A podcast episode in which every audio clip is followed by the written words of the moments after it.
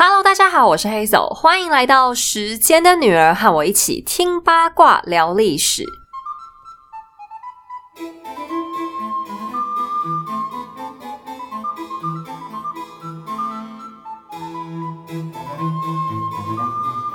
在上一集，我们难得分享了一下中国历史的一些宗教故事，还有最重要的是，请到了故宫的文物修复师。那洪顺兴老师分享的东西真的很特别、很独门，蛮多粉丝在反映说，觉得老师讲的很有趣，希望可以听到更多相关的内容。那其实故宫他们也有自己的 podcast 哦，大家在平常收听的平台直接输入“国立故宫博物院”应该就可以找到。他们这一台有一个很厉害的地方，就是我非常羡慕，就是常常可以请到故宫的专家来跟大家分享。这简直就是第一手的资料啊！我们其他历史频道用跑的都看不到他们车尾灯，所以推荐给大家可以听听看哦。我会把他们的频道连接放在今天节目文字页面，蛮推荐给大家的。除了我们请来的洪顺兴老师以外，也可以听听看其他老师们的分享哦。好了，我要赶快开始，今天故事又是一个超级长。那我们蓝血幽魂这个系列呢，我知道已经绕晕了很多粉丝。虽然我在社群上都会公布哈布斯堡的家族树让你们对照，但那个树，我我自己看都觉得还蛮想吐的，所以我很懂你们那一种头晕目眩的感觉。不过好在物极必反，当这个嘻哈家族的人际关系啰嗦到一个极处的时候，我们干脆就忽略它。这一集的故事，我还是照样会画树给大家看。但是，请大家保持内心本来无一物，不必惹尘埃的心情，净空自己的脑袋。那张图呢，你们就纯当参考就好。我今天会用最简单的方式来介绍故事里的人物关系。那首先呢，在上一集的故事里，日不落帝国的第一代国王西班牙的菲利普二世不幸盟主宠招了。虽然在任内他打了很多仗。死了很多老婆孩子，攻击了很多土耳其人和新教徒，还花了很多钱盖新房子。但整体来说，菲利普二世还算是一个颇有才干的君王，也是一个有理想、有抱负、肯付出的真汉子。可是他死后留下来的西班牙，却开始露出许多的破绽，国力也出现了衰退的趋势。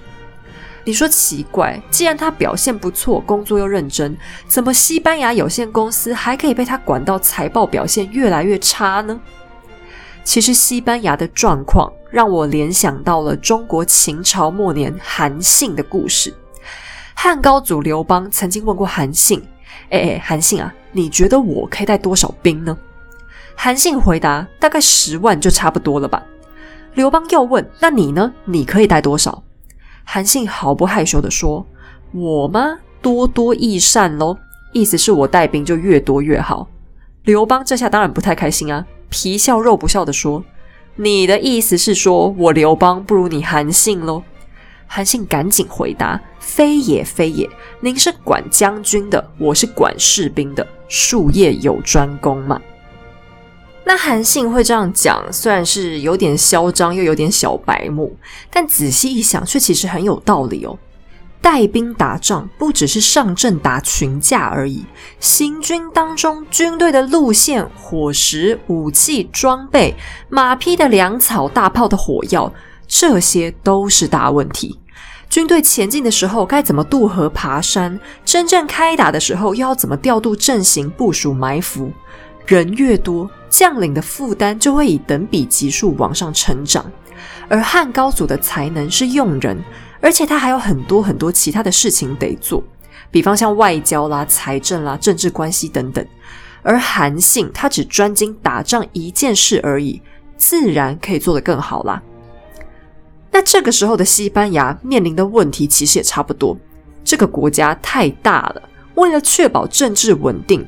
菲利普二世将国家的王权高度集中，也就是说，除非他本人同意，否则他的政府什么事也没办法干。据说，菲利普二世一天要签好几个麻袋的公文，可是他的国度横跨全球二十四个时区，如此一来，事情怎么可能不耽误呢？更不要说他又没有电脑、手机，他连个 PDA 都没有。虽然他是个过目不忘的人，还是难免会有记忆力出错的时候嘛。雪上加霜的是，西班牙由于常年的战争，现在欠下的债务已经变成了庞然怪物，只能勉为其难的支撑下去。但是对于菲利普二世而言，他最担心的反倒不是帝国本身的状况，而是他的继承人。他前后娶过四任老婆，生过至少四个儿子，但最终却只活了一个。除了他那个天生残疾、又疯狂又早死的嫡长子唐卡洛斯，其他三个儿子当中，偏偏又是那个资质最平庸的接班他的天下，是为菲利普三世。那在菲利普三世接下来的国王就是他的儿子，还是一样，也叫菲利普，就是菲利普四世。那在这对父子当政的阶段呢，西班牙其实已经没什么辉煌可言，因为这两个君主的手段都远远不及他们的祖先。西班牙在哈布斯堡的统治之下，一直高度仰赖王权集中，所有大小事都是国王或者他的代理人讲了算。好处是在统治者眼皮子底下，这样出不了什么大乱子；但坏处就是这种统治手法仰赖强人政治，也就是君王必须非常强悍、非常精明，并且他还需要精力充沛，不然这种统治方式是非常消耗能量的。可惜的是，西班牙的体制到这一代开始出了问题，他的统治者已经无能做到像他们的爸爸、爷爷那些那么周到。所以，菲利普三世跟四世他们出过一样的问题，就是太过仰赖宠臣。这个宠臣不见得是跟他们有什么爱情关系啊，就很多人都以为宠臣好像都是男宠什么的，其实不是，只是一些跟他们私人交情非常好、很亲密的朋友，国王愿意交付绝对的信任给他们。可是，宠臣治国对于国家政府来讲是很危险的。因为西班牙仍然是靠贵族在统治，那贵族他们最大的特色就是看重血统嘛。国王身上理所当然血统比他们更高贵，要他们听话当然是无所谓啦。可是宠臣的出身明明跟大家都差不多，甚至有些还很不怎么样。重点是他们有些连脑袋都不怎么样。如此一来，要贵族们听话，一定会惹来反对的声音啊。特别是菲利普三世，他是一个性格很懦弱的人，所以他的宠臣几乎只手遮天。后来等菲利普三世结婚，迎娶来的是奥地利哈布斯堡家族的亲戚。那具体菲利普三世跟这个女生的亲戚关系，我就不想要再多讲了，就是因为他们的血缘已经交错到没办法用正常中文来介绍的程度了。这个血缘有多近，就请大家自己去看树状图推论看看吧。阿哈布斯堡家族的女生，她们有一个重要的特色，就是她们都拥有非同凡响的意志力。他们家的女孩子很少有那种扭扭捏捏、胆小害羞的类型，反而都是很有政治天分，而且行事果断。或许这也是因为他们身上有过去伊莎贝拉女王的血脉带来的结果吧。所以，菲利普三世娶的奥哈王后，奥哈就是奥地利哈布斯堡了，让我简称一下，实在太长了。这位奥哈王后进入西班牙宫廷当中，就开始跟老公的宠臣展开斗争。那菲利普三世这人没用到什么程度呢？其实他是很爱自己老婆的，可是当老婆跟他最好的朋友，就是那位宠臣之间产生纠纷的时候，他就装死，反而是他的王后在政治上手段比他更加果断有力。那很神奇的是，菲利普三世虽然跟老婆算是超级近亲通婚，最终居然还生下蛮多健康的小孩的，一共有两子两女平安长大。那他们的孩子除了长子后来变成菲利普四世之外，还有一个很重要的女儿，就是法国路易十三的老婆，奥地利的安妮。那我在红妆法兰西的篇章里，曾经相当的苦恼，不知道我要怎样很简单的跟大家解释说，为什么安妮明明是来自西班牙的公主，却要被叫做奥地利的安妮？好，那现在大家都知道了，因为西班牙的哈布斯堡是从奥地利的哈布斯堡家族外流出来的分支，他们所有的王子公主其实都还是有奥地利大公的头衔在身上。于是，在奥地利的安妮这一代，他和他的弟弟就是菲利普四世。与法国皇室的兄妹联姻完成了一场交换婚约。那么，在菲利普三世跟四世他们这两代，西班牙联姻的重点就只有三个：一个是法国，一个是他们奥地利的老家，再不然就是一些神圣罗马帝国的诸侯，特别是选帝侯。那跟奥地利那边结婚很正常嘛，因为我们前面讲过很多次。哈布斯堡就是非常坚持要维护蓝血血统的家族，希望他们这个高贵的血可以尽量保持纯净。那会跟法国频繁联姻，则是因为很简单啊，法国越来越强了，他们只靠战争渐渐对付不了这个邻居，只好打出亲情牌，想靠联姻来多争取一些时间空间。那菲利普三世的女儿嫁去法国，儿子又娶了法国人。但这一次的双重联姻，两对都非常的不幸福。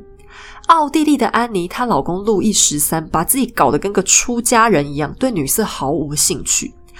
他们的故事，我们在红妆法兰西已经有详细的介绍过了。安妮还有自己的专辑，还没听过的朋友们，欢迎可以回头听一下。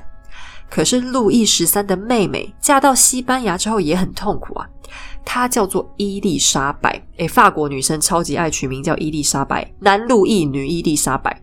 那这一位伊丽莎白就是嫁给后来的菲利普四世。结果这个四世他也知道是有宠臣，而且宠臣对国王的影响力非常大，想尽办法教唆国王不要相信新娶进来的法国王后。再加上菲利普四世的情妇很多。他这个国王是个有点矛盾的人了，因为他对天主教信仰非常虔诚，就是那种死忠程度的粉丝。然后他还跟一些名声很好、很纯洁的修士、修女频繁往来。但每当他想交女朋友的时候，还是没再客气。果然，男人养起来的时候，连上帝都管不了他吧？不幸福的婚姻能产出的果实，果然就是很单薄啊。奥地利的安妮在法国勉强生了两个儿子，其中一个就成为了赫赫有名的太阳王路易十四。然而，法兰西的伊丽莎白在西班牙更惨，她只生下了一个女儿，也就是玛丽泰瑞莎公主。将来她就是嫁给了太阳王，所以算起来，太阳王跟他老婆玛丽泰瑞莎就是双重表亲。什么叫双重表亲？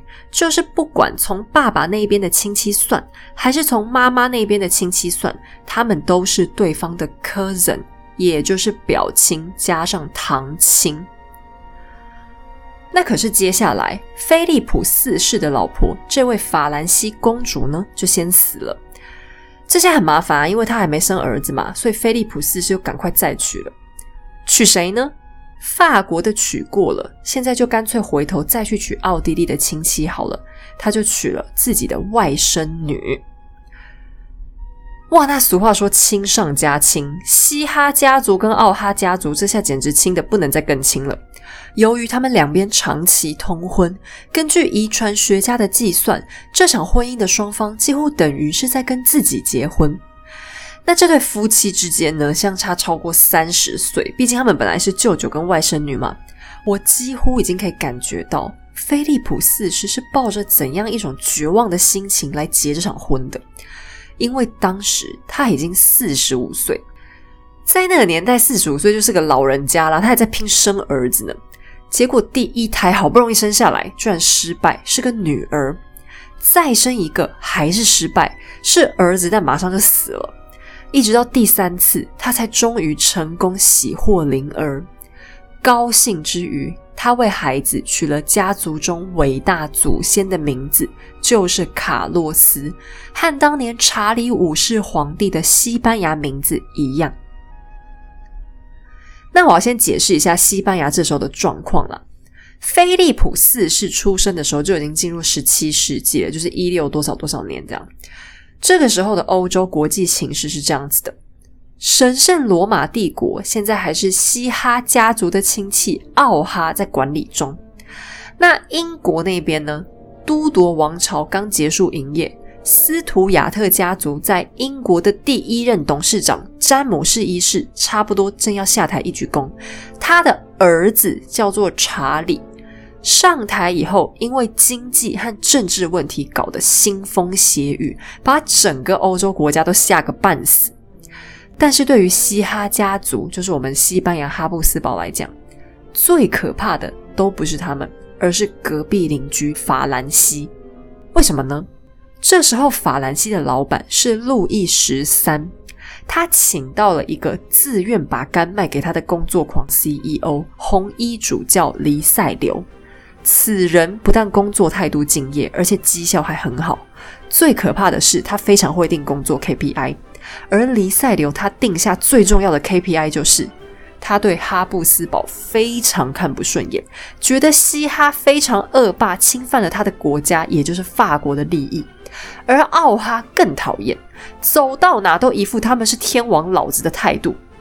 而黎塞留是个超级爱国分子，于是他一口咬定。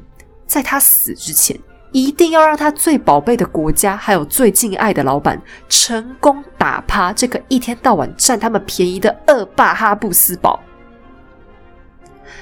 啊，有关黎塞留和路易十三这对难兄难弟的故事，我在红妆法兰西也讲过了。他们彼此之间情义相挺的情况，让很多粉丝都跟我表示说大受感动。在当时的故事里，他们两个着实热血了一把。一个全心全意的信任对方，一个掏心掏肺的效忠对方。法国就在他们君臣一条心的情况下，狠狠振作了一把，搞出了一场轰轰烈烈的大战——三十年战争。法国搅乱了整个国际局势，就此翻身成为欧洲最新的一霸。那当时我讲的激动，你们听的感动。现在我们则是要来看看这段故事的另外一方。受害人西班牙。那其实三十年战争这一场大战啊，冲进去打的国家非常多。归根结底，还是因为西哈家族他们的亲戚奥哈太惹人厌了。起因呢，一样是因为宗教。奥哈他们家老板到处规定大家要乖乖信天主教，不信我就揍你。那你说这样也是奥哈结的仇啊？跟西哈什么屁事啊？哎，别忘了。奥哈一直在把女儿嫁到西哈，王后们不停的教唆菲利普三世和四世这对父子，一定要好好帮助奥哈的亲戚对付反抗天主教的人呐。于是天真无邪的西班牙人也出兵了。起初呢，其实是新教国家被逼急了，决定联合在一起反抗他们。但法国的黎塞留不愧是欧洲第一老狐狸。他自己是天主教任命的红衣主教，法国好歹也算是个天主教国家。可是，当一旦涉及政治利益，他们立刻翻脸不认人，什么上帝啊、圣母的，通通明天再说吧。他们立刻站起来和新教国家联手，最终把西哈和奥哈都打趴在地上。那三十年战争是一场非常关键的战事。因为西班牙不管是陆军还是海军，通通都完蛋。这下原形毕露啦，整个欧洲都知道西班牙已经快要不行了。然后另外一方面，他们还把葡萄牙给搞丢，伊比利半岛上日不落帝国的领土，硬生生被挖走了一大块。那国力衰退这种事情，你不要以为你可以躲在旁边，一个人默默偷偷的衰退。国际政治的现实就是，只要你稍微露出一点弱势的样子，全世界都会来占你的便宜。西班牙从此进入了风雨飘摇的时刻。可是，如果只是因为政治和财务上面的问题，西哈大概也可以再多苟延残喘个几十年。然而，无情的上帝却一巴掌把他们通通打醒。在过去。哈布斯堡家族在关键时刻总是依靠上帝赏赐的好运，一连三代的西班牙皇室都人丁稀薄，可是他们总能刚好生下一个足以继承大统的儿子。所谓三十年河东，三十年河西，上帝似乎不再眷顾这个藐视遗传学的家族。菲利普四世好不容易生下来的儿子卡洛斯，打从一出生就有严重的缺陷。首先，他有一个巨大无比的下巴。哎，他们家好像叫卡洛斯就都会这样。前面查理五世本来也叫卡洛斯嘛，他也是一个大下巴。然后上一集我们讲那个唐卡洛斯也是一样。可是叫菲利普的那一群呢，下巴就通通都很正常。所以他这个小孩是不是因为名字取错，所以才这么衰呢？这也是蛮有趣的啦。但是和前面的卡洛斯们比起来，现在这位卡洛斯简直跌到谷底那么惨。他天生驼背，一只脚瘸了，个子非常矮小。并且他的下巴畸形程度严重到无法咀嚼，直到五岁，这个可怜的孩子都只能依靠十四个奶妈的乳汁才能进食。哇，食量也蛮大的嘛！并且可能是因为先天免疫力也有点问题吧，他大病小病不断，就这样一直悬在生与死的边缘上，整个欧洲都屏息以待啊。而这个孩子更可怜的是。他才三四岁的时候，爸爸就死了，由他的妈妈摄政。那他的妈妈是一个狠角色，我刚前面有大概讲一下，她是来自奥哈的女儿，她的名字呢叫做玛里亚娜女大公，是不是很棒？总算有一个既不是伊莎贝拉，也不是玛格丽特的人了。那爸爸死掉，理所当然，这个小朋友卡洛斯就上台当国王，成为了卡洛斯二世。可是他才四岁，又一身都是病，这样怎么上班呢？于是乎，这位玛里亚纳妈妈就先上台代打，做了摄政王太后。那玛里亚纳是一个很有野心的女人，她进入西班牙宫廷之后，很快就遭受到一轮排挤。为什么呢？因为她是正宗的奥地利派，不停的想利用西班牙资源支持娘家。可是这时候的西哈跟奥哈关系早就不怎么样。因为他们分家太久，彼此之间已经产生了很大的隔阂。西哈这一脉已经彻底本土化，所以西班牙宫廷对这种舍命帮奥哈的要求很反感。但现在，奥地利的玛丽亚娜坐上摄政太后的大位，宫斗活动当然就开始了。那讲到宫斗，在中国的宫斗和欧洲会差别非常的大。因为中国女性的宫斗范围是很难超出后宫的，通常她们对朝局造成的影响，主要是基于家族的势力。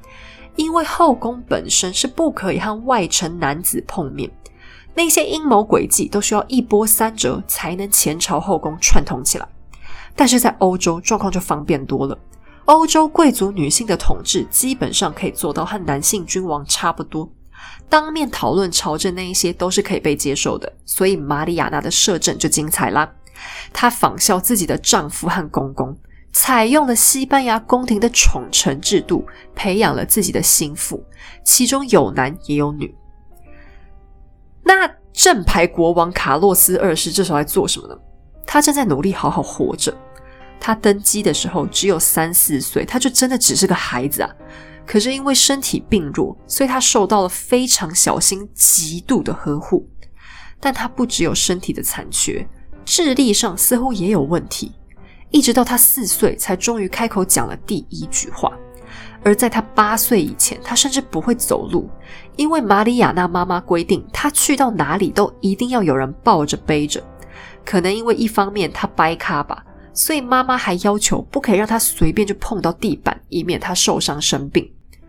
那可能也就是因为先天虚弱，抵抗力很差。卡洛斯不止身体有残缺，还经常生病。在他六岁的时候，就轮番遭到一大堆传染性疾病的袭击，什么麻疹、水痘、天花、疱疹、德国麻疹的。那讲到这边，其实也蛮妙的啦，因为。刚才讲这些传染病在古代其实都是非常危险的，就是正常小孩得都容易死掉。那卡洛斯虽然是一个身体很虚的小男孩，神奇的是他却每一次都能熬过来。而在卡洛斯的统治期间，大部分都有人在负责摄政。起先是他的妈妈玛里亚娜，后来是他的私生子哥哥唐璜，就是他爸爸的私生子了。不过这个唐璜不是传说中的西班牙情圣唐璜哦。我之前有讲过，在西班牙文里面，名字前面加个唐 （Don） 这个字，意思类似英文的 Lord。那璜这个名字的意思其实也就是胡安，所以西班牙贵族界被称作唐璜的人非常多。为了怕不要搞混，这位私生子哥哥，我就先叫他黄大人好了。那黄大人跟玛丽亚娜之间非常的不和，他们就是不停的争权夺利。玛丽亚娜是彻头彻尾的奥地利派，黄大人则是完全的西班牙派，他们就在宫廷里大斗特斗一番。黄大人虽然只是菲利普四世的私生子，可是由于老国王只有卡洛斯这个病弱的嫡子，所以他非常看重黄大人，给了他很正统的教育。而黄大人自己本身个性讨人喜欢，再加上他的皇室血统，所以当老国王一死，新国王又没办法有自主权，黄大人当然就变成意见领袖啦。那可是不管是玛丽亚娜或者黄大人。这两个摄政王的工作绩效都不怎么样。卡洛斯第一次亲政的时候是到他十四岁左右，已经达到欧洲贵族成年的标准了，所以他妈只好暂时下台。那中间因为卡洛斯的健康问题，玛利亚娜就又上台，中间黄大人又出来乱，上上下下不上不下，他们两个就轮番这样跑出来闹，非常的烦。而就在这个吵成一团的过程当中，卡洛斯渐渐长大了。由于西班牙到他为止已经连续是第四代一脉单传，所以他现在的当务之急就是赶快结婚生小孩。黄大人就帮他安排了一场联姻，跟谁联呢？诶，终于不是跟奥哈，而是找上了隔壁邻居，想跟法国的太阳王当亲戚。因为这时候西班牙的国力下降，法国越来越强，为了国际利益。他们必须放下对蓝血的坚持，先利用联姻面对一下法国的威胁。那太阳王路易十四本身是没有嫡女的，就是王后没有生女儿，她只有私生女。可是私生女在国际婚姻市场上毫无价值，哪个国王会愿意娶私生女啊？幸好太阳王有一个非常疼爱的小女孩，就是他的亲侄女，也就是他弟弟奥尔良亲王菲利普的长女。玛丽路易斯郡主，这位奥尔良亲王就是那个很喜欢穿女装到处跑，还交很多男朋友的那位啦。那因为太阳王没有血统纯正的女儿，玛丽路易斯等于是坡旁家族这一代的长女，所以她非常受宠，还获封为国王的孙女，让她等于被认证为有公主的资格。她从小就长得可爱，然后知书达理。奥尔良亲王虽然有很多个孩子，但最宝贝的也就是她这个。奶奶奥地利的安妮也很疼她，可以说凡尔赛宫当中的女孩里，她就是最金尊玉贵的一个。她长得漂亮又端庄大方、活泼靓丽，所有的长辈都非常喜欢她，就连她的继母都对她百般宠爱。直到玛丽路易斯死之前，两个人都保有固定通信的习惯。可是问题来了，玛丽路易斯又漂亮又尊贵，端出去的确可以配得上西班牙王后之名。可是卡洛斯是个好对象吗？我先转述一下玛丽路易斯听到这门婚约的第一个反应。太阳王把她叫到跟前，告诉她：“我的公主啊，这门婚约多么的显赫！你只是亲王的女儿，可是对方是西班牙国王呢。”就算我有亲生的女儿，也没办法嫁得比这样更好了。玛丽路易斯听到，差点没哭出来，忍不住回嘴：“可是阿北，你可以为侄女找到更好的啊。”然而，我非常理解玛丽路易斯的心情。由于法国人非常讨厌西班牙人，法国使臣带回来有关卡洛斯的形容，丝毫没有任何的美化。使臣说，西班牙国王丑陋不堪，甚至还有人说，就长相而言，他根本不能被称作为人类。诶，这也太恶毒了吧！人家只是残障而已，不行吗？然后除了脸部畸形，他还智商有问题，连一般王子的教育都没接受。他走路白卡，鸡胸驼背，嘴唇外翻，下巴畸形，嘴唇合不起来，然后还身材矮小，体质虚弱，每走两步路就会气喘吁吁。哇塞！那请问哪个女孩子听完这种形容会觉得 OK？我愿意。更何况玛丽路易斯还是大家宝贝的公主诶。可是由不得她。凡尔赛宫认为这场婚姻机会难得，只要玛丽路易斯将来能生下孩子，卡洛斯看起来大概活不了多久。到时候法国公主就可以当摄政太后，西班牙就只能任他们法国搓揉了。就连一向疼爱女儿的奥尔良亲王也只能眼眶含泪，请求女儿服从国家的需要。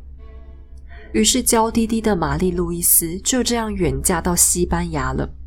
那卡洛斯是否就跟传言里一样可怕不堪入目呢？显然，闻名不如见面。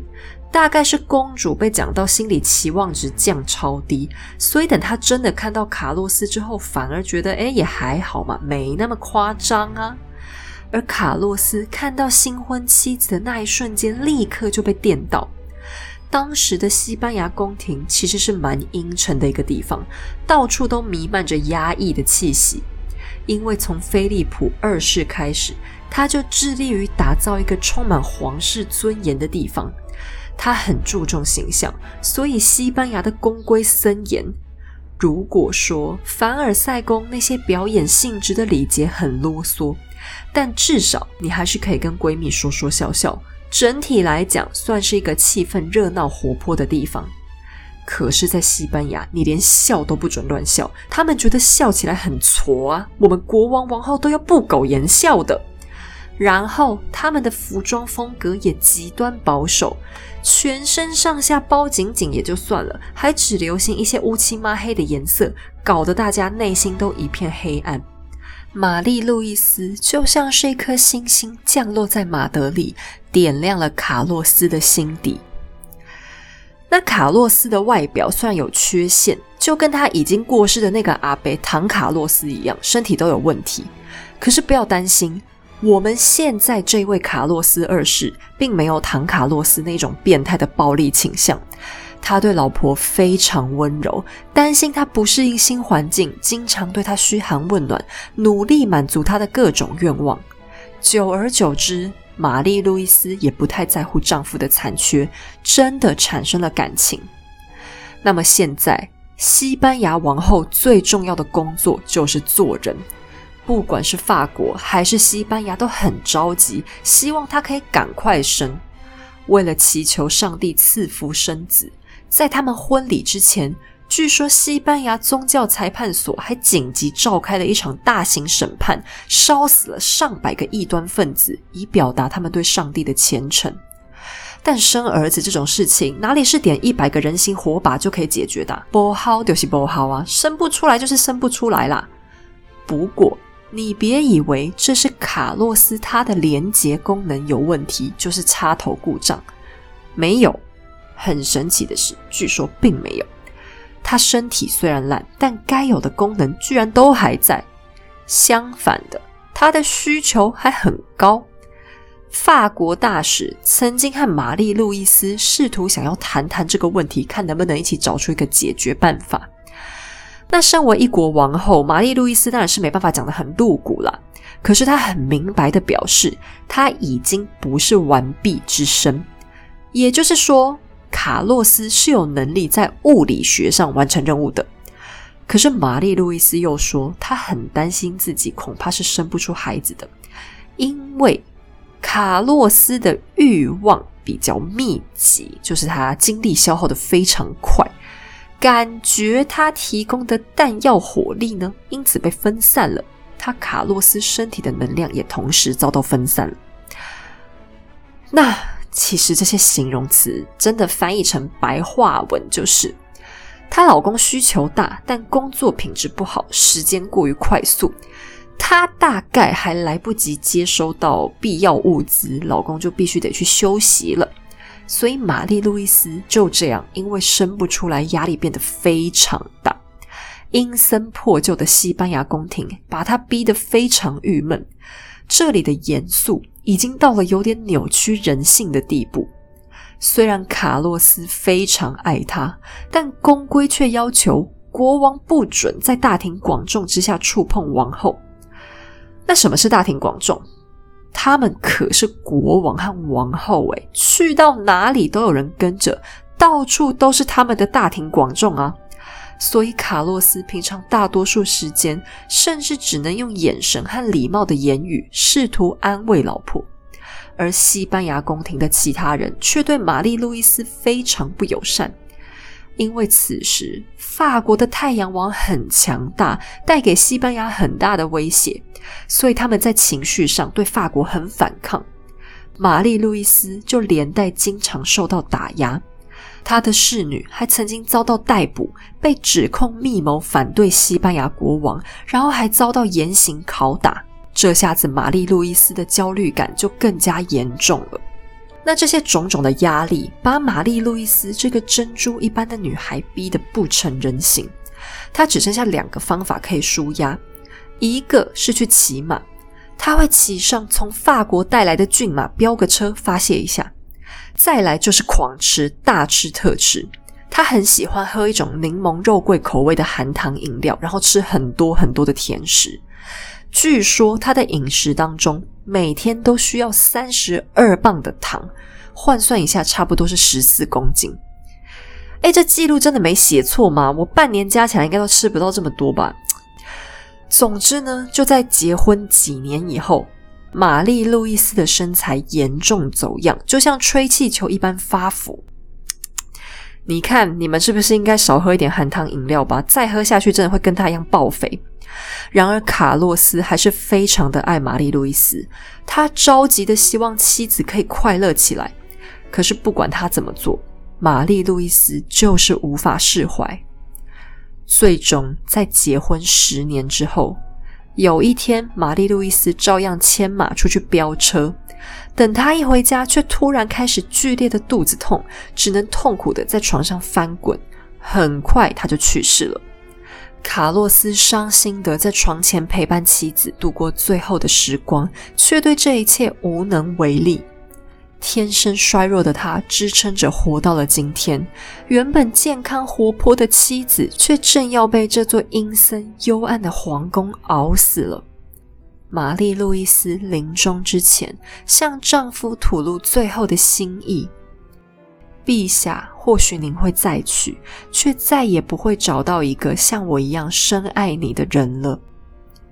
在西班牙的十年里，卡洛斯是唯一一个真心爱她、关怀她的人。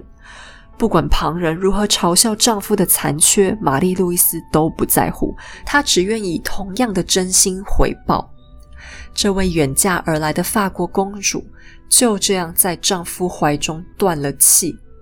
卡洛斯悲痛欲绝，玛丽路易斯又何尝不是他在这可怕的深宫当中唯一的慰藉？可是如今，相互依靠的两个人就此天人永隔，活下来的这一个只剩下无尽的伤痛。而玛丽路易斯的死因究竟是什么呢？当时的许多人都怀疑是王太后玛丽亚娜派人毒杀了她。因为这桩婚姻是王太后的政敌黄大人撮合的，所以婆媳关系本来就很不好。流言蜚语不停的窜动，卡洛斯四面楚歌，自己最爱的人是被自己的母亲所杀，对他而言，这该是多么骇人的事情啊！然而，根据医疗记录，后世专家的判断却是。玛丽路易斯只是得到急性阑尾炎，也就是我们俗称的盲肠炎，在现代只需要一个小时就能搞定的小手术，在过去却必死无疑。只是因为医疗水准的落后，加上阑尾炎急速恶化的特性，才引发出这样的流言，也让阴森的西班牙宫廷气氛变得更加诡谲。但逝者已死。卡洛斯仍然有他必须背负的责任。玛丽路易斯和他没有孩子，虽然他心知这并不是妻子的问题，他仍然必须背水一战，为国家再试一次。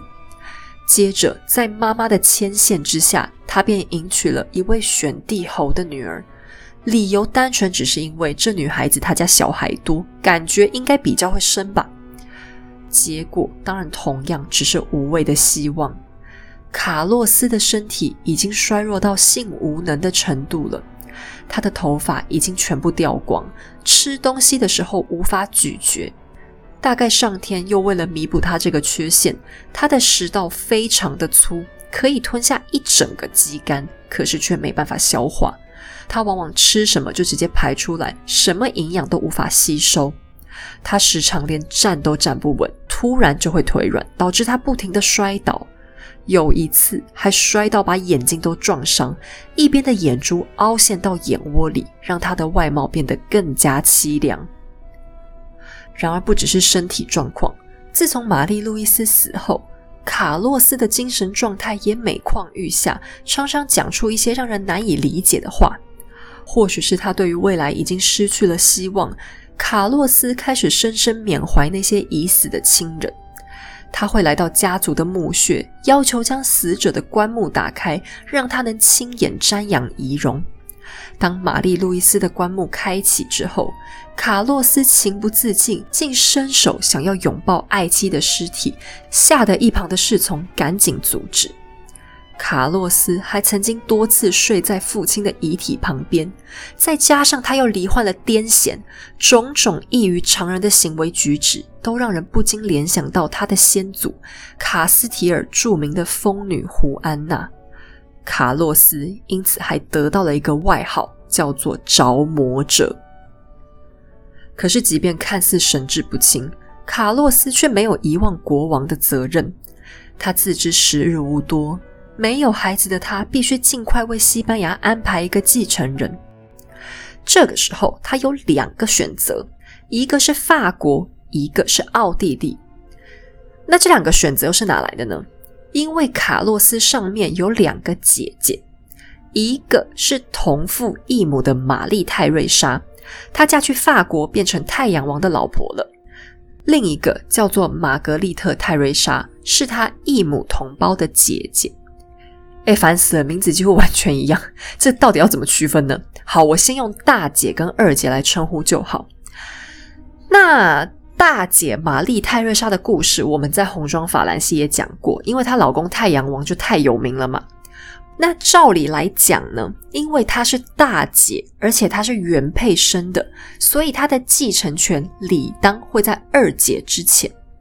可是偏偏这位大姐结婚的时候，西班牙早就料到可能会有继承权的问题，他们很怕被法国占便宜啊。所以就立了一个条约，说要给大姐一大笔的嫁妆带去法国，条件是她必须放弃西班牙的继承权。可是由于财政上的问题，这一大笔钱西班牙从来都没有支付，只给过一点点头期款。所以这个约定，如果法国硬要凹说作废，西班牙也是没话讲的。那再来看看卡洛斯的二姐，这位玛格丽特泰瑞莎。你可能没有听过她，却非常可能看过她。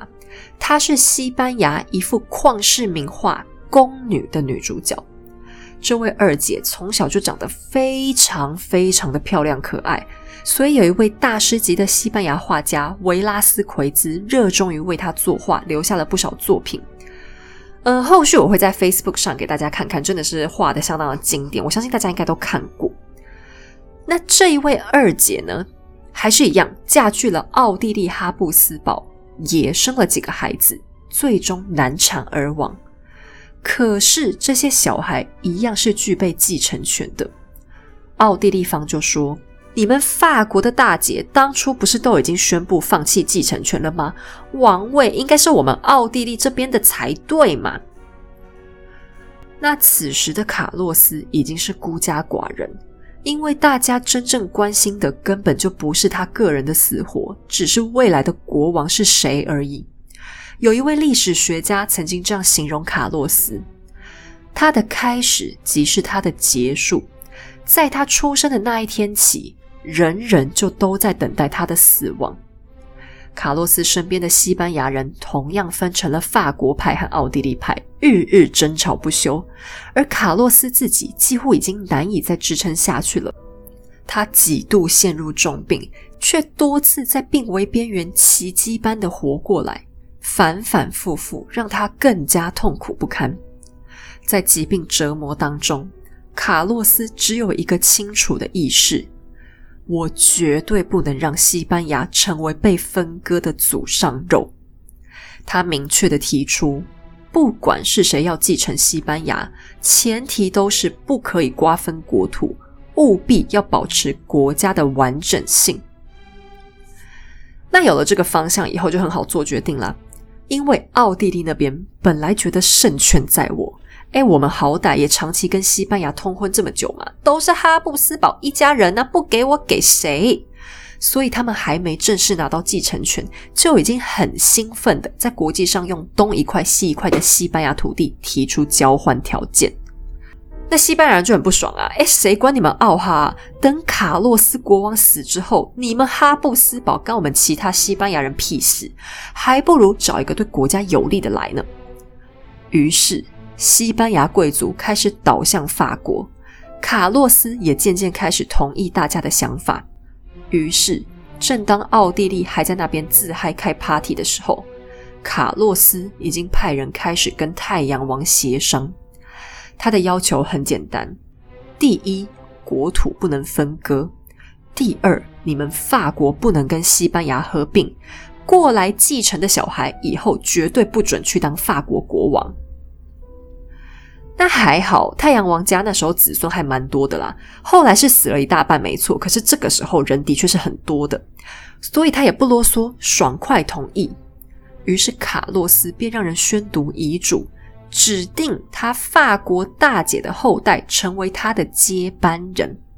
等到遗嘱一念完，卡洛斯终于再也忍不住痛哭出声，他悲哀的说。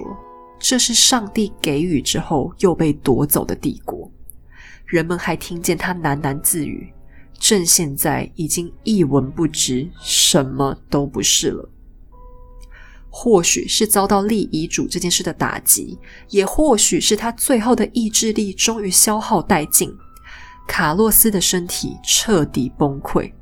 他得了伤寒，开始严重腹泻。十九天之内，他就拉了两百五十次的肚子。天哪，这肠子应该都拉出来了吧？可是都病到这个程度了，卡洛斯还念念不忘着要工作。他强撑着病体，留下一个指示，希望将来继承的法国王子可以娶一个哈布斯堡家的女儿。如此一来，两边的撕裂才不会越来越严重，可以团结在一起。交代下这件事以后，卡洛斯再次迅速恶化，他的耳朵开始听不见，发起了高烧，又是发冷又是发热，他没办法吃东西，只能勉强喝下加了珍珠粉的牛奶，期望可以多给他带来一点精力。御医们惊慌失措，使出毕生的功力，想要挽救国王的性命。他们在卡洛斯脚上涂西班牙苍蝇的汁液。呃，这个东西是一种可以刺激血液循环的成分啊，就常常被拿来作为春药。但现在是用来帮助卡洛斯血液流动。然后他们又杀死鸽子，放在他的头上，用途是要吸收走那些他呃头部分泌出来的一些不良液体，想要防止他头晕。再来又杀死牲畜，把内脏拿来敷在他身上，希望可以为他注入能量。那以上这些医疗方式，敬请大家绝对不要学习，因为很残忍之外，还完全保证没用。卡洛斯完全没有从中得到任何好处，最终他陷入了深深的睡眠，并且在凌晨停止了呼吸。这个可怜的男人终于可以停止那长达三十八年的痛苦折磨，到天上和他最爱的妻子团聚了。而在他身后，曾经威名赫赫的西班牙哈布斯堡王朝也被迫画下了句点。远在法兰西的凡尔赛宫里，路易十四举起了孙子的手，高声欢呼：“这就是西班牙国王菲利普五世。”而在另一头的奥地利宫廷却咬牙切齿的跳脚。卡洛斯二世穷尽最后心血的安排，依然没有平息欧洲的争端。西班牙这块肥肉，终究引发了长达十三年的西班牙王位继承战争，一时之间生灵涂炭。法国和奥地利就此反目，成为国际上最有仇恨的对手，也埋下了后来路易十六迎娶玛丽安东尼亚的伏笔。整个欧洲都因为卡洛斯之死彻底改变了。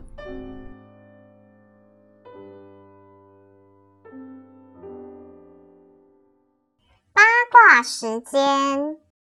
今天在八卦开始之前，要先跟大家推荐一本书，然后有抽奖，所以请大家不要快转。哎，其实帮出版社推书，根本最重要就是粉丝有福利而已，所以大家不要嫌我很烦，一天到晚推荐书哦。我是真的都有看才推荐的。那非常难得，这是一本讲历史的书，而且它是一个由台湾人所写的西洋史，而且它不无聊，所以真的是非常难得。其实台湾作家笔下的历史著作本身就很少啦，西洋史就更少，一年有没有个十本，感觉可能总出版量都没到，能写出趣味的就又更少了。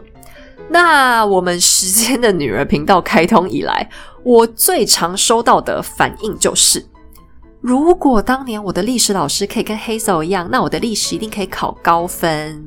好哦，打你们脸的人来了。因为我今天要介绍这本书，它的作者就是一位国中老师，而且他还得过高雄的 Special 教师奖。那他起初是因为教学上希望可以不要那么的枯燥死板，帮助学生可以学习的更好，所以在备课的时候就会用一些比较有趣的手法呈现给他们。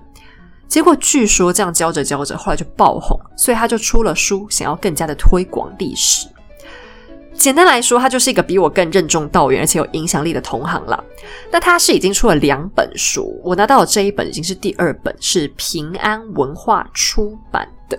呃，他们家也是皇冠的旗下了。这一本书叫做《这样的历史课我可以》，欧美近代史原来很有事。那它的作者呢是吴怡蓉老师。那虽然他是教国中生为主，但这本书内容谈的主题并不是很浅哦。他表述的方式很浅显啦，但议题本身很震惊、很深入。比方像十字军东征、工业革命等等，并且他还会讲到一些比较近代的议题，包含像纳粹啦、柏林围墙等等，甚至还有英国脱欧。诶，这超级新的话题吧，根本就才刚发生完毕。那这本书的好处就是。这一堆非常严肃、非常催眠、非常郁闷的话题，作者都可以用很诙谐的方式表达。然后，如果事件太过复杂，他也可以很化繁为简，不让人家觉得很啰嗦。不像我，对，就比起来，我就是比较啰嗦一点嘛。好了，反正这一本就是一个看起来不会感到负担的历史书，不管是拿来当做娱乐消遣，或者是你认真想要得到一些历史资讯，都还蛮有趣的。那如果你家是有学生，从国小到国中，应该都可以来读读看，对他们提起历史兴趣来讲，应该是有点帮助的。好啦，其实我也在想，以后要是我真的出一本书，有办法写的跟他一样有意思吗？可能难度还蛮高的。我好像比较会打打嘴炮，用写的不知道能不能真的有这种境界啦。反正嘞，就是推荐给大家。那出版社他们也有提供书来让我们抽，一样 Facebook 会抽两本，I 就会抽一本。参加时间是从明天十月十九号礼拜二下午到周五的下午，我决定开始抽奖为止。哎，你没有发现我超级容易搞错日期的吗？每次只要我讲日期，我都超紧张，因为大概有八成的几率我会讲错，请大家见谅。反正呢，以后抽奖时间就会以社群上公布的文字为准，请大家记得去参加哦。好，那言归正传。今天要讨论的第一个八卦是卡洛斯的身体听起来真的太悲惨了点，这真的是因为近亲通婚的关系吗？其实这个问题是有点难以确定的。在二十一世纪，我们当然知道近亲通婚会引发很多很多的问题嘛。可是卡洛斯身上有很多疾病，现在的医生都发现其实算是一些传染病。大家一直在讲的哈布斯堡下巴，因为查理五世也有，前面唐卡洛斯也有，然后他们又有香肠嘴嘛，所以大多数人就觉得说这应该是遗传的，不然怎么会隔这么多代都一样？可是也有专家判断，卡洛斯很可能是罹患了一种叫肢端肥大症的病，肢就四肢的那个肢啊。那这种病不是遗传性的哦，而是脑子里面有肿瘤，压迫到脑下垂体分泌异常，然后就会造成颜面跟四肢的肿大，特别是下巴跟鼻子。听起来跟卡洛斯症状是不是有点像啊？那其他还有一些比较复杂的病啦，就是像现在的医生为他下的诊断，确实那一些都是比较罕见的疾病，就罕见到我已经完全记不住他们的名字，大家应该也都没听过。那这其中并不是全部都是遗传，像也有医生怀疑卡洛斯后来的一些情况，可能是他刚出生就感染的那个疱疹。那疱疹现在是可以治，就是不算是很严重病，可是，在古代没办法，所以它一发作起来，对刚出生的宝宝来说，很容易会引起多重器官感染，就算好了，身体也会变得很虚。那这的确也是蛮有可能的。不过整体来说，卡洛斯的病到现在非常难判断到底是怎么回事。你不要听我刚刚讲，觉得他小时候听起来真的超凄惨的哦。其实有一部分很可能是被夸大的。为什么呢？谁吃饱了没事干，没事去夸大人家的病症干嘛？因为他的妈妈玛丽亚娜是一个蛮有权力欲的人，她想要一直一直当摄政太后。那这样，她不把卡洛斯讲的严重一点怎么行？所以你看，卡洛斯四岁之前不会讲话，很可能是因为没人教；八岁之前不准走路，十岁之前不准读书，这些都是马里亚纳要求的哦。那小孩本来就已经身体弱，你还不让他运动，在肌肉发育的时候没有受到足够的刺激，当然会身体越来越差。如果是放到现在的医生，搞不好还会额外要求卡洛斯要多多运动，参加一些复健，这样才能刺激他的肌肉强壮一点吧。然后卡洛斯所谓的智障也非常令人怀疑，因为他十四岁之后就已经算欧洲的成年，才正式开始接受教育。哎，想想看哦，我们现代人就一般平民老百姓都六七岁就要开始读小学，更不要讲幼稚园，更早就要读。以前古代的王子公主也是一样啊，大概就是我们读幼稚园的年纪，他们也要开始读书了。卡洛斯这么晚启蒙，跟其他国王比，当然很吃亏啊。可是因为这样就说他是智障吗？我觉得好像也太不公平了一点吧。比人家少读十多年的书，这追赶起来，当然还是会有知识水准上的落差。然后说他健康很不好，可是卡洛斯唯一的嗜好就是打猎，而且还经常去。那打猎是要骑马的，是需要高度体力消耗的运动。如果他身体真的烂到随时都会死，他又要怎么常常参加呢？这也是相当诡异的地方。那矛盾不止这些，卡洛斯的一些智商相关的记录也一样。比方他在还很小的时候，他妈就曾经派人拿一份文件。上面写的内容是要他同意让妈妈延长摄政的时间，然后东西放到他面前，就跟他讲说：“哎，你签一下这公文哈，赶快签。”啊，卡洛斯这时候应该是还看不懂字的哦，他妈对他实施一种愚民政策嘛。可是他反应非常机灵，他不停的问说：“这是什么？为什么要我签？这里面到底写什么？你们读给我听。”等到确定内容以后，这孩子直接拒签。然后等他长大之后，有一个数学老师。虽然卡洛斯学习起来比较辛苦，可是他至少有眼光，觉得老师很厉害，所以就郑重的委托老师帮他负责西班牙很多大型的建筑工程。有这些行为，你还觉得他笨吗？我是觉得整体来讲，真的太抹黑他了啦。那接着再来讨论一下他的精神问题。他最被大家觉得很恐怖、很毛的传言是说他跟爸爸的尸体睡在一起。但是呢，这其中其实有个误会，并不是他自愿跑去的哦，就是他可能也没有那么爱他爸爸吧，而是他妈妈玛里亚娜叫他这样做的。哎，我听半天，其实觉得真的有病的应该根本就他妈吧？到底在想什么？想什么呢？玛里亚娜说，这样可以帮助卡洛斯生小孩。大概是说他去跟爸爸睡在一起，可以收到爸爸在天之灵的祝福吧？就巴拉巴拉一堆狗屁原因。那你说，但他还是有跑去看老婆尸体，想要拥抱尸体啊？这不是还是很可怕吗？哎，我并不是要说卡洛斯完全正常，我相信他还是会有一些精神衰弱、不稳定的状况，只是可能并没有像大家讲的那么的夸张。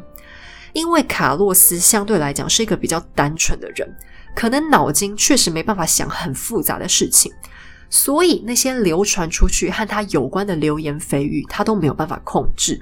可是他身边所有的人都有私心，加上法国大使又一直讲他坏话，因为就讨厌西班牙嘛，所以他就被讲成一个怪物。那另外是，我觉得当代很多记录也好，或是讲话发言也好，他们都常常很夸张。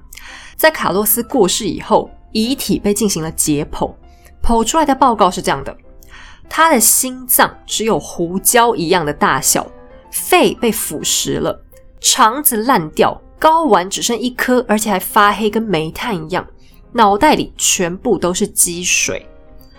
那这些症状大致上来讲，符合儿童时期罹患麻疹的迹象，但我觉得医生你们写的也太夸张了。心脏再怎么样也不可能跟胡椒一样大吧？它是人呢，又不是一只鸡，鸡心都不可能萎缩成这个尺寸吧？难道是有魔法吗？而睾丸要变到全黑这个程度，好像也蛮扯的。总之，我们可以得到的结论是，当时的医生讲话大概也不算非常可靠，导致现代要依靠这些记录去诊断也是蛮困难的。那我相信近亲通婚对身体一定是会有非常负面的影响啦。卡洛斯的爸妈身上流的血是完全一样的血缘哦，就完全一样，而且他们的辈分还错乱。他的上三代直系亲属里面，只有他的曾外祖母不是哈布斯堡家的人，这样怎么可能不出问题啊？可是他遗传性的疾病可能不是导致他身体问题的唯一原因。我自己是觉得一部分应该算是间接啦，因为近亲通婚嘛，所以难免呃免疫力会比较差，导致只要有一点点的细菌或是病毒就可以让他生病，然后又交错累积出严重的后果。他的两个姐姐状况就比较好，就好蛮多的。有一种说法是，因为女性身上的 XX 染色体比较能抵抗这些遗传的问题，因为我们比呃 XY 再多一个小尾巴嘛，所以健康存活的几率比较高。但非常明显的是，这些姐姐们生殖的能力应该也受到影响，生育过程不是流产就是死产。只是我们在看待卡洛斯健康问题的时候，还是要记得。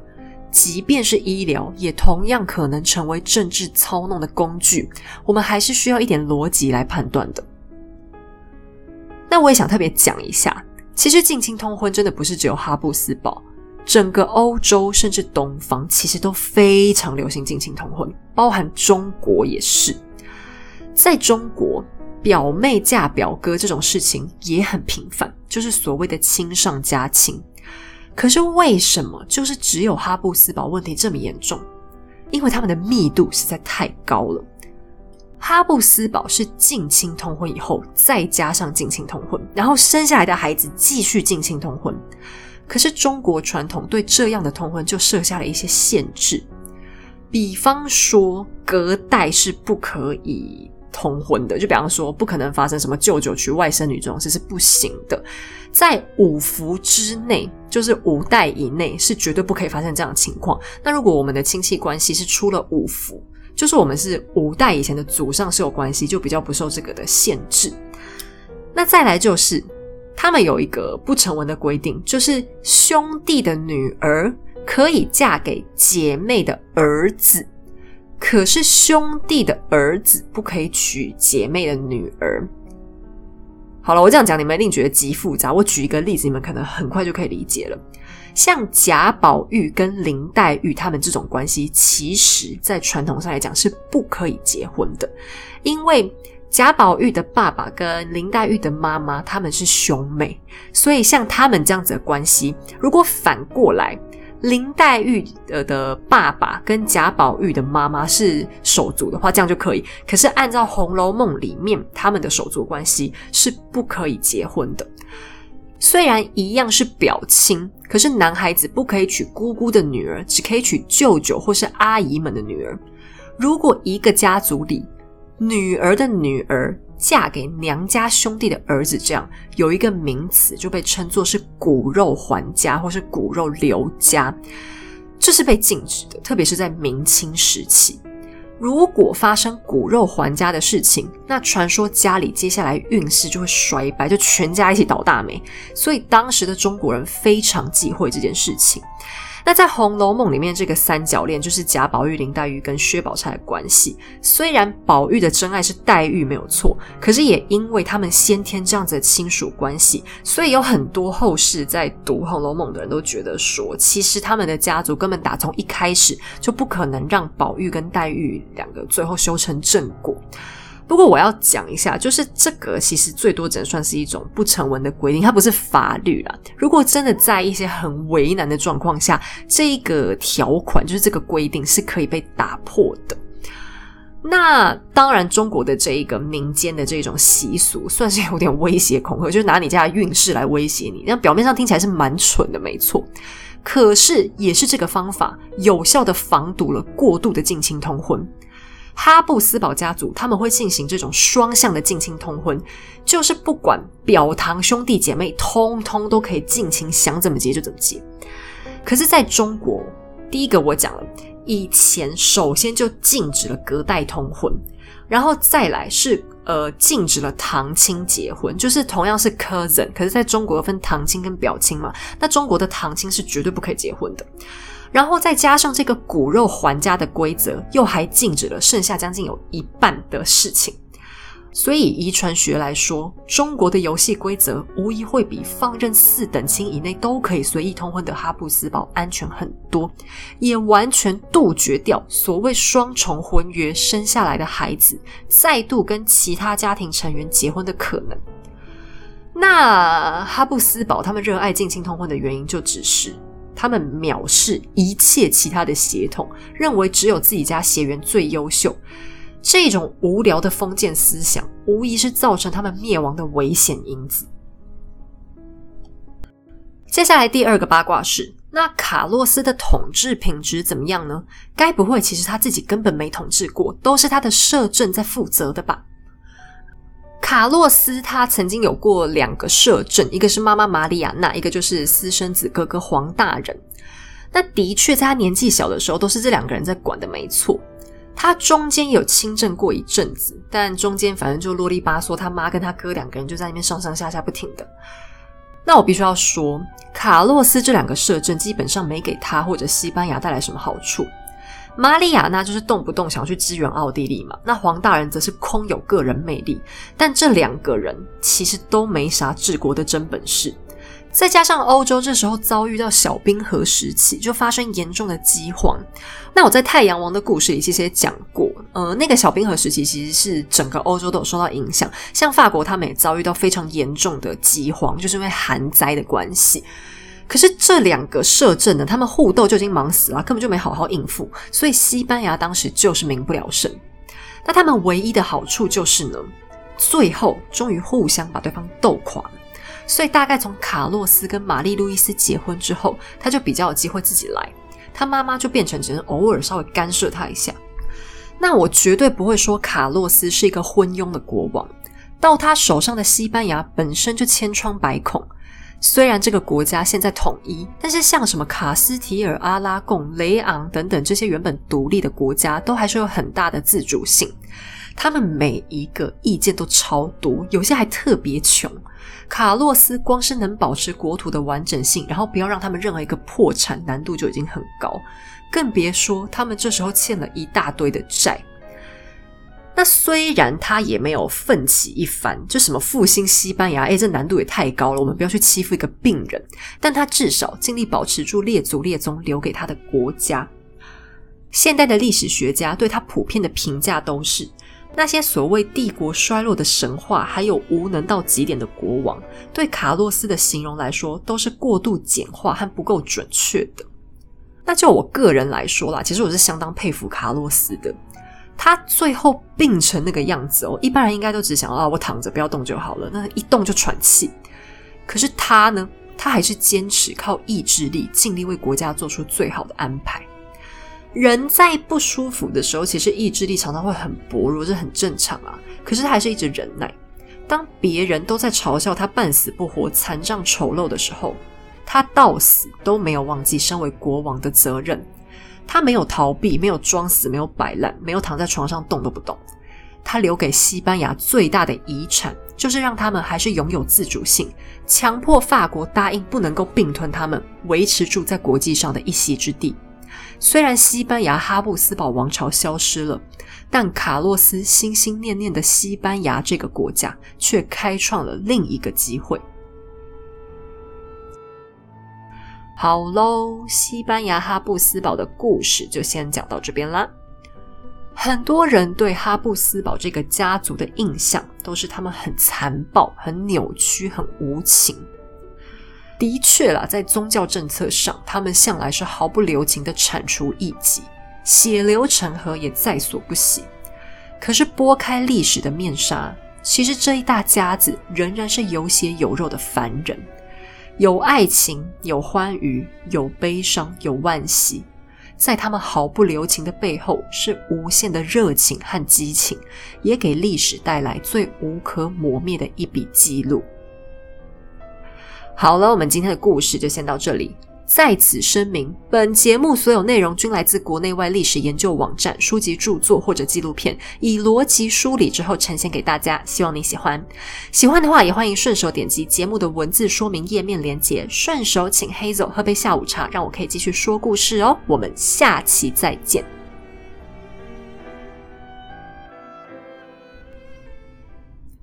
今天的彩蛋时间要跟大家分享的是西班牙哈布斯堡王朝的相关资料来源。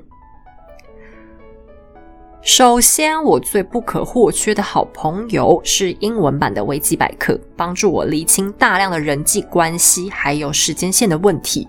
另外，头衔的整理也帮助我确定了很多重大事件。再来是《西班牙很有事》这本书。他蛮新的，作者自己是一个西班牙人，所以他非常的毒舌，就嘲笑自己国家不遗余力。那你也不要百分之百相信他，因为你知道这种自嘲的东西就是只有自己人可以做。你千万不要看完之后用同样的观点去跟西班牙人聊天，你这样可能会被痛殴一把。不过呢，作者倒是把整个西班牙历史从非常古早的时代一路讲下来，笔法也很有趣，蛮推荐大家可以看看的。再来是大国崛起系列，不是不是影片哦，是书，这是一套呃蛮有一段时间的书了。它是葡萄牙、西班牙海洋时代这本。那大国崛起这一套都蛮值得看的啦，包含葡西和英法美俄，还有日本德国，总共这样是几个国家啊？大家自己算一下，反正就是这些国家都有。想要快速了解这些国家的历史，可以参考一下。而且我相信各大图书馆应该都是有这一本的。然后接下来两本是以女性为主的书籍，《话说欧洲王妃与情妇》，画是绘画的画。然后另外一本是《苦命王后俱乐部》。这两本书是粉丝推荐我看的啦。那虽然它的内容比较简要，但相当有意思，是比较轻松有趣的内容，应该也是属于蛮容易借到的书籍。然后是一本名字很长的，叫做《哈布斯堡帝国翱翔欧陆的双头鹰家族统治中欧四百年的多民族混融帝国》。哦，名字超长，反正你们就记，嗯，哈布斯堡双头鹰跟四百年，你们就是这三个记起来去搜寻，应该就找到。这本书蛮厚的，就写的内容是以文艺复兴时期结束之后的哈布斯堡为主，所以其实它主要讲的还是以奥地利那边为主。我自己是也没看完啦，因为我时间有点不够。但是对于奥哈家族有兴趣的，还是可以参考看看哦。它也是一本蛮新的书。然后是最重要的一本《哈布斯堡王朝翱翔欧洲七百年的双头鹰》。那这本的关键字就是七百年，反正有七百年就对了。不过这一本有点遗憾的是，它是简体书，就台湾没有出，有点可惜。可是这本书内容非常扎实，对我帮助非常非常的大。他把西哈跟奥哈家族融合在一起写，大格局、小细节都讲了很多，也把这一家人他们各自的性格特质描绘的栩栩如生。很希望将来他也可以出个正体中文版啦，不然简体字我看起来是觉得有点点吃力，稍微可惜一点。不过内容上还是非常棒的一本书。好了，以上就是我最主要的参考用书，希望大家也有兴趣可以读读看哦。